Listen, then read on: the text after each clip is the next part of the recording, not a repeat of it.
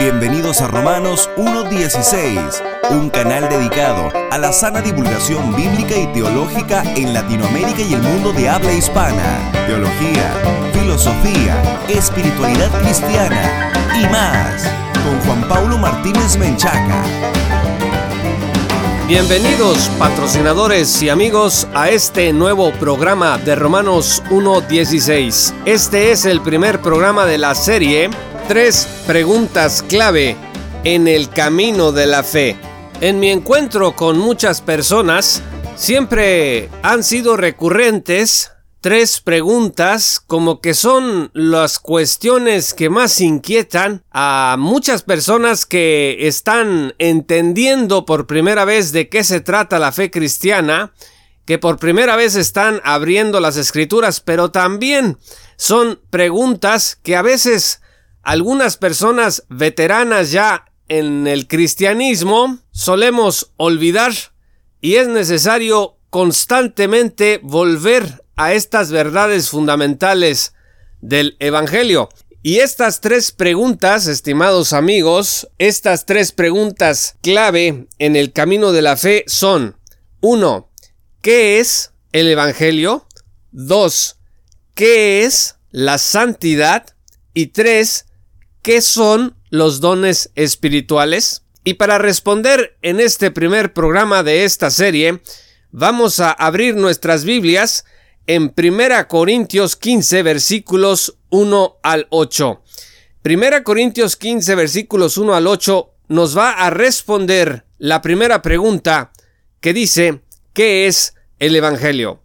Voy a darle lectura a mis estimados amigos, acompáñenme con sus Biblias. Dice la Sagrada Escritura, Además os declaro, hermanos, que el Evangelio que os he predicado, el cual también recibisteis, en el cual también perseveráis, por el cual asimismo, si retenéis la palabra que os he predicado, sois salvos, si no creísteis en vano, porque primeramente os he enseñado lo que asimismo recibí que Cristo murió por nuestros pecados, conforme a las Escrituras, y que fue sepultado, y que resucitó al tercer día, conforme a las Escrituras, y que apareció a Cefas, y después a los doce. Después apareció a más de quinientos hermanos a la vez, de los cuales muchos viven aún y otros ya duermen.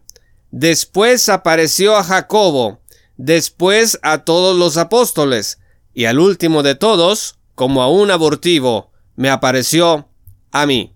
Cuando nosotros nos hacemos la pregunta de qué es el Evangelio, estamos ante la pregunta más vital de todas, porque si nosotros vamos a Gálatas 1, versículos 6 al 9, nos vamos a dar cuenta que una creencia errónea respecto de qué es el Evangelio, una respuesta incorrecta sobre qué es el Evangelio, nos coloca bajo maldición. Escuchen lo que dice Gálatas 1, versículos 6 al 9. Estoy maravillado de que tan pronto os hayáis alejado del que os llamó por la gracia de Cristo para seguir un evangelio diferente no que haya otro, sino que hay algunos que os perturban y quieren pervertir el Evangelio de Cristo. Mas si aún nosotros o un ángel del cielo os anunciare otro Evangelio diferente del que os hemos anunciado, sea anatema. Como antes hemos dicho, también ahora lo repito. Si alguno os predica diferente Evangelio del que habéis recibido, sea anatema. Amigos, Anatema significa que sea maldito. Está bajo maldición aquel o aquella persona que profesa o enseña un falso evangelio. Entonces, no se trata nada más como por ejemplo en un examen en la escuela, en donde si tú respondes equivocadamente una pregunta, pues te puedes sacar en lugar de un 10, un 9, un 8 o un 7. En el caso del Evangelio, no podemos permitirnos estar equivocados de ninguna manera. Es decir, No podemos tener un conocimiento del Evangelio que tenga un 7 de calificación o un 5 o un 8 de calificación sin que eso afecte nuestra vida entera. Entonces, cuando nosotros vamos a 1 Corintios 15 versículos 1 al 8, hallamos cuatro declaraciones básicas. Primero, que el Evangelio enseña que Cristo murió por nuestros pecados. Segundo, que Cristo murió por nuestros pecados conforme a las Escrituras. Tercero, que Cristo fue sepultado y resucitó al tercer día. Y cuarto, que Cristo fue sepultado y resucitó al tercer día conforme a las escrituras. Si soy repetitivo, es con toda la intención. Y ahora mismo voy a explicar por qué. En primer lugar, dice 1 Corintios 15, versículo 3, porque primeramente os he enseñado lo que asimismo recibí, que Cristo murió por nuestros pecados. Esta expresión de que Cristo murió por nuestros pecados, huperton amartion en el griego, encierra dos cosas súper importantes. Primero, la muerte de Cristo, que es una muerte expiatoria, vicaria y sustitutoria. ¿Qué significan estas cosas? Que la muerte de Cristo sea expiatoria significa que Él apartó de la vista de Dios nuestro pecado y después hizo propiciación, es decir, que Él recibió la ira de Dios que nuestros pecados merecían en nuestro lugar. Es decir, Él es nuestro sustituto. En lugar de que usted y yo hubiésemos recibido el castigo en la cruz, lo recibió Cristo en nuestro lugar. Él es vicario en ese sentido. Fíjense lo que dice Isaías 53, versículos 5 al 10. Mas él fue herido por nuestras rebeliones, molido por nuestros pecados. El castigo de nuestra paz fue sobre él, y por su llaga fuimos nosotros curados. Todos nosotros nos descarriamos como ovejas, cada cual se apartó por su camino, mas Jehová cargó en él el pecado de todos nosotros. Ahí tienes. Cristo, nuestro sustituto. Cristo en su muerte vicaria. Angustiado él y afligido, no abrió su boca. Como cordero fue llevado al matadero y como oveja delante de sus trasquiladores, enmudeció y no abrió su boca. Por cárcel y por juicio fue quitado, y su generación, ¿quién la contará? Porque fue cortado de la tierra de los vivientes y por la rebelión de mi pueblo fue herido. Y se dispuso con los impíos su sepultura, mas con los ricos fue en su muerte, aunque nunca hizo maldad, ni hubo engaño en su boca. Esta es la impecabilidad de Cristo. Con todo eso, Jehová quiso quebrantarlo, sujetándole a padecimiento, cuando haya puesto su vida, escuchen, en expiación por el pecado, verá linaje, vivirá por largos días y la voluntad de Jehová será en su mano prosperada. Fíjense lo que dice 2 Corintios 5 versículos 18 al 21, profundizando en esta extraordinaria revelación. Y todo esto proviene de Dios, quien nos reconcilió consigo mismo por Cristo y nos dio el ministerio de la reconciliación, que Dios estaba en Cristo, reconciliando consigo al mundo, no tomándoles en cuenta a los hombres sus pecados, y nos encargó a nosotros la palabra de la reconciliación. Vean ustedes, amigos, cómo se repite esta expresión de la reconciliación. Somos personas cuyo ministerio es traer el mensaje del Evangelio para que la humanidad sea reconciliada con Dios. Dice el versículo 20, Así que somos embajadores en nombre de Cristo, como si Dios rogase por medio de nosotros. Os rogamos en el nombre de Cristo, reconciliaos con Dios. Al que no conoció pecado, por nosotros lo hizo pecado, para que nosotros fuésemos hechos justicia de Dios en él.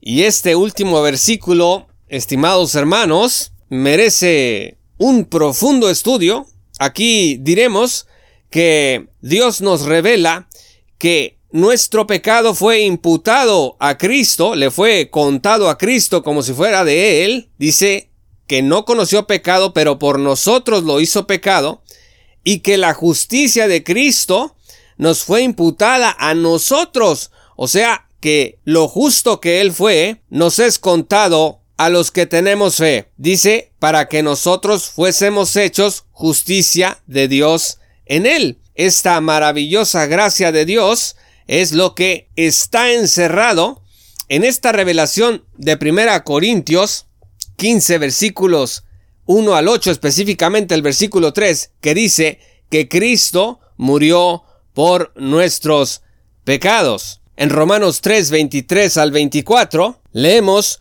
por cuanto todos pecaron y están destituidos de la gloria de Dios, siendo justificados gratuitamente por su gracia, mediante la redención que es en Cristo Jesús. Eh, todos los verbos eh, que se traducen como justificación y que provienen del griego dicaio implican una declaración de justicia a nuestro favor, como si estuviésemos en una corte y somos declarados inocentes. Por eso, el versículo 1 del capítulo 5 dice, Justificados pues por la fe, tenemos paz para con Dios por medio de nuestro Señor Jesucristo. Cristo murió por nuestros pecados, en el versículo 3 de 1 Corintios 15, significa todas estas cosas. Pero también dice esta porción de la escritura, en los versículos 3 y 4, que todo esto ocurrió conforme a las escrituras. Amigos, el Evangelio no puede validarse sin la escritura. Necesitamos las sagradas escrituras para poder corroborar este mensaje de salvación. Por eso dice el Señor Jesús en Juan 17, versículo 17, santifícalos en tu verdad, tu palabra es la verdad. Vean ustedes Lucas capítulo 24 a partir del versículo 36 donde Jesús se aparece a los discípulos ya resucitado. Y en el versículo 43 dice que él lo tomó, o sea, un pez asado y un panal de miel, y comió delante de ellos y les dijo, Estas son las palabras que os hablé, estando aún con vosotros, que era necesario que se cumpliese todo lo que está escrito de mí en la ley de Moisés, en los profetas y en los salmos. Prácticamente estamos hablando de todo lo que está escrito en el Antiguo Testamento. Entonces Jesús apela a las escrituras para sustentar todo lo que estaba ocurriendo. Y es exactamente lo que nos enseña 1 Corintios 15 versículos 3 al 4 cuando dice que Cristo murió por nuestros pecados conforme a las escrituras no conforme a lo que se le ocurrió a quién sabe quién y quién sabe dónde, sino conforme a lo que está escrito en la Biblia. Por último, este pasaje también nos enseña que Cristo fue sepultado y resucitó al tercer día conforme a las escrituras. Esta es una verdad fundamental del Evangelio, la resurrección. Por eso, amigos, cualquier enseñanza que niegue la resurrección física y literal en el tiempo y el espacio de Cristo, pues es un evangelio falso. Vean ustedes lo que dice Marcos capítulo 16 versículos 1 al 18 y Mateo capítulo 28 versículos 1 al 10. Allí se relata cómo es que el Señor Jesucristo resucitó. Dice la escritura en esta última porción de la Biblia que hemos citado, que pasado el día de reposo al amanecer del primer día de la semana, vinieron María Magdalena y la otra María a ver el sepulcro. Y hubo un gran terremoto porque un ángel del Señor descendiendo del cielo y llegando removió la piedra y se sentó sobre ella. Y su aspecto era como un relámpago y su vestido blanco como la nieve, y de miedo de él los guardas temblaron y se quedaron como muertos. Mas el ángel, respondiendo, dijo a las mujeres, No temáis vosotras, que yo sé que buscáis a Jesús, el que fue crucificado. No está aquí, pues ha resucitado, como dijo. Venid, ved el lugar donde fue puesto el Señor, e id pronto y decid a sus discípulos que ha resucitado de los muertos, y he aquí, va delante de vosotros a Galilea. Allí le veréis, he aquí, os lo he dicho entonces. Ellas saliendo del sepulcro con temor y con gran gozo, fueron corriendo a dar las nuevas a sus discípulos. Y mientras iban a dar las nuevas a los discípulos, he aquí, Jesús les salió al encuentro diciendo, Salve. Y ellas acercándose, abrazaron sus pies y le adoraron.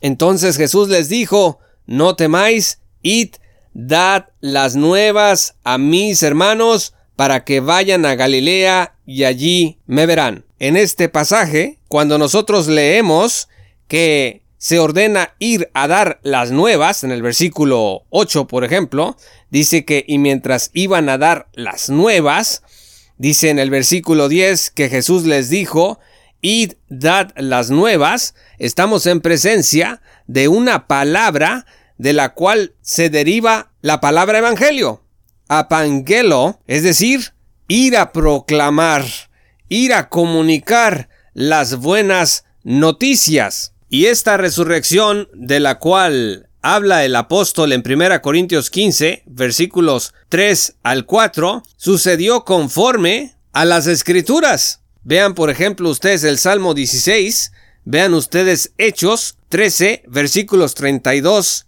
al 38, donde se habla de que David vio corrupción, pero Jesús no vio corrupción. Esta pregunta clave en el camino de la fe encuentra su respuesta puntual en las Sagradas Escrituras como lo hemos visto el día de hoy. El Evangelio consiste en esta muerte de Cristo por nuestros pecados conforme a las Escrituras y en esta resurrección de Cristo al tercer día conforme a las escrituras, incluyendo por supuesto todo esto, verdades germinales como esta muerte expiatoria, vicaria y sustitutoria de Cristo, como esta justificación por la fe sola, a través solamente de Cristo y de esta resurrección profetizada, literal, espacio-temporal, ocurrida hace alrededor de dos mil años. Un evangelio verdadero, mis amados amigos y hermanos, afirmará la obra de Cristo perfecta,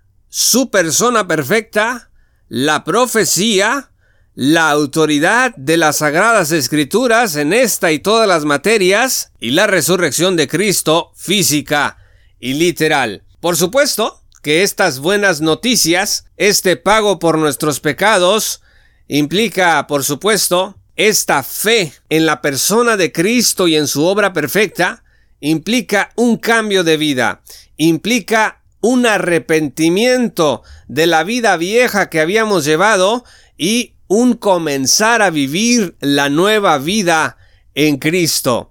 Y por supuesto, este es el inicio de la vida de la santidad. Pero sobre la santidad, nosotros hablaremos primero Dios en el segundo episodio de esta serie, tres preguntas clave en el camino de la fe, en donde hablaremos sobre qué es la santidad.